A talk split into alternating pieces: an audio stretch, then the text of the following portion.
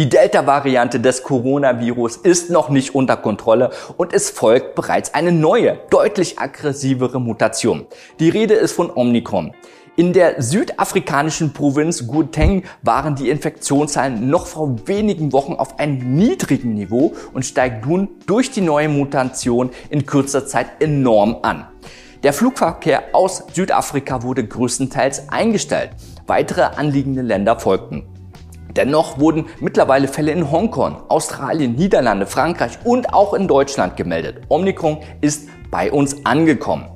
Die Börse reagiert mit einem starken Abverkauf. So fiel der deutsche Aktienindex prompt mal um 5% nach unten. Die Impfstoff- und Pharmaaktien, wie insbesondere BioNTech und Moderna, stiegen allerdings im gleichen Zeitraum stark nach oben an. Denn es wird davon ausgegangen, dass die neue sowie weitere Varianten die Nachfrage nach Impfstoffen erneut stark erhöhen wird. Doch was heißt das jetzt für dich? Solltest du jetzt Biotech-Aktien kaufen, halten oder verkaufen?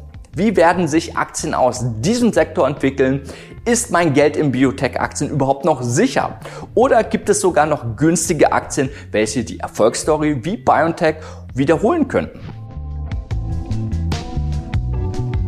BioNTech und Moderna werden als Pioniere unter den Impfstoffherstellern gegen das SARS-Virus gesehen. In ihrer Performance haben die Aktienkurse dieser beiden Unternehmen alle Konkurrenten weit hinter sich gelassen. Das begründet sich in erster Linie dadurch, dass der ausgewiesene Impfschutz bei diesen Wirkstoffen am höchsten ist. Wer noch im März dieses Jahres in BioNTech investiert hat, sieht sein Investment heute mehr als verdreifacht. Nachdem die Aktie Mitte August ihr bisheriges Allzeithoch von 400 Euro erreichen konnte, geriet sie stark unter Druck und gab zwischenzeitlich wieder die Hälfte ihrer Marktkapitalisierung ab. Grund hierfür war, dass die bereits recht hohe Impfquote in den meisten Industrienationen erreicht wurde, sowie neue Impfstoffe und alternative Formen der Behandlung wie Pfizer-Medikamente, die kurz vor ihrer Zulassung waren. Es wurde schlicht mit einem deutlich reduzierten Bestellaufkommen bei BioNTech gerechnet. Angesichts der neuen Variante und der erneut explodierenden Infektionszahlen gilt es aber zu erkennen, dass die Impfstoffe einer Anpassung bedürfen. Da bei den mRNA-Technologien im Vergleich zu den konventionellen Impfstoffen diese Anpassung deutlich einfacher und schneller durchgeführt werden können, gelten auch dieses Mal BioNTech und Moderna zu den vielversprechendsten Kandidaten. Die letzten Quartalsergebnisse von BioNTech konnten alle Erwartungen übertreffen. Ist es jetzt also sinnvoll, sich die Aktie noch ins Depot zu holen? Das Kurs-Umsatz-Verhältnis liegt aktuell bei 5,4, was einem relativ geringen Wert entspricht, angesichts des vergangenen Wachstums.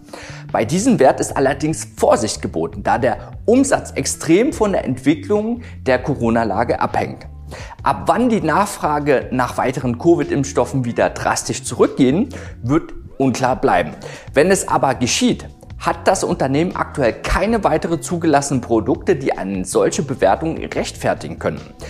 Eine langfristige Buy-and-Hold-Position wäre somit zum aktuellen Zeitpunkt risikoreicher als eine kurz- bis mittelfristige Haltedauer.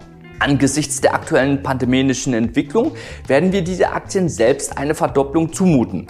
Schließlich befand sich das Kurs-Umsatz-Verhältnis der Aktie noch vor fünf Monaten bei 17. Das entspricht einer fast vierfach so hohen Bewertung wie zum aktuellen Zeitpunkt. Dennoch gilt es, das Aufwärtspotenzial nicht zu unterschätzen.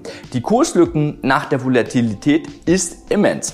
Ohne vernünftigen Handelsplan und Strategie geht man bei solchen Werten ein immenses Risiko ein. Ende dieser Woche möchte BioNTech beispielsweise bekannt geben, ob der Impfstoff einer Anpassung bedarf oder nicht. Sollte das nicht der Fall sein, kann die Aktie genauso schnell wieder einstürzen, wie sie gestiegen ist.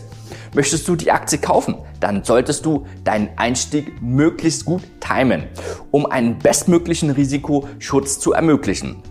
Auch solltest du wissen, wann du wieder die Aktie verkaufst. Deine Buchgewinne sind nichts wert, wenn du auch die Fahrt nach unten mitnimmst. Alles, was du zu dem Thema Ein- und Ausstiege und richtigen Timing an der Börse wissen solltest, erfährst du in unserem kostenlosen Workshop. Den Link findest du unter diesem Video. Sieh dir ihn unbedingt an, bevor du deine Order aufgibst. Im Hinblick auf die moderne Aktie gilt im Grunde das gleiche wie bei BioNTech. Bewertet wird die Aktie zwar deutlich weniger konservativ mit einem KV von aktuell 12, allerdings Das ist für US-Aktien nicht ungewöhnlich. Und auch hier gilt, dass diese Bewertung der geringsten entspricht, die Moderna seit dem Ausbruch der Pandemie auswies. Nochmal, das bedeutet nicht, dass die Aktie zwangsläufig auf frühere Bewertungsstände aufsteigen wird. Es entspricht auch der Erwartung vieler Anleger, dass ein Ende der Pandemie und somit der große Impfstoffbestellung in Sicht ist. Wer andere Meinung ist, kann wie gesagt einer Investition ins Auge fassen. In unserem staatlich zertifizierten Kurs lernst du übrigens, wie du mit Optionsstrategien bei einem festgelegten Risiko auch mal über 1000 Prozent auf dein eingesetztes Kapital erwirtschaften kannst. Auch ist es möglich, mit Optionsstrategien gleichzeitig auf einen starken Kursanstieg und einen Kursabsturz zu wetten. Du profitierst dann also in beiden Fällen.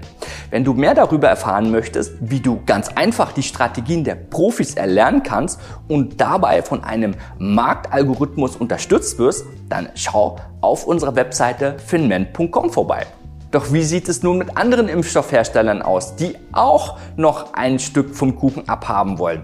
Besonders viel Aufmerksamkeit erlangt in letzter Zeit das Unternehmen Valneva, die einen sogenannten Totimpfstoff hergestellt haben. Dabei werden inaktive, also abgetönte Coronaviren in dem Körper injiziert eine sehr bewährte Technologie, die schon seit Jahrzehnten gegen Krankheiten wie Influenza, Hepatitis B, Tetanus und viele weitere eingesetzt wird. Es wird davon ausgegangen, dass dieser Impfstoff eine höhere Akzeptanz unter den Impfstoffskeptikern erfährt und die Impfrate in Ländern wie Deutschland deutlich steigen könnte.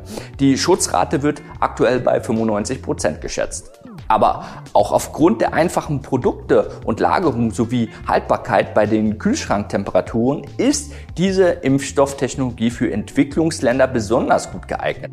Mit zwei Problemen hat Valneva allerdings noch zu kämpfen. Zum einen ist noch keine genauen Zeitpunkt für die Zulassung in der EU und der USA in Sicht.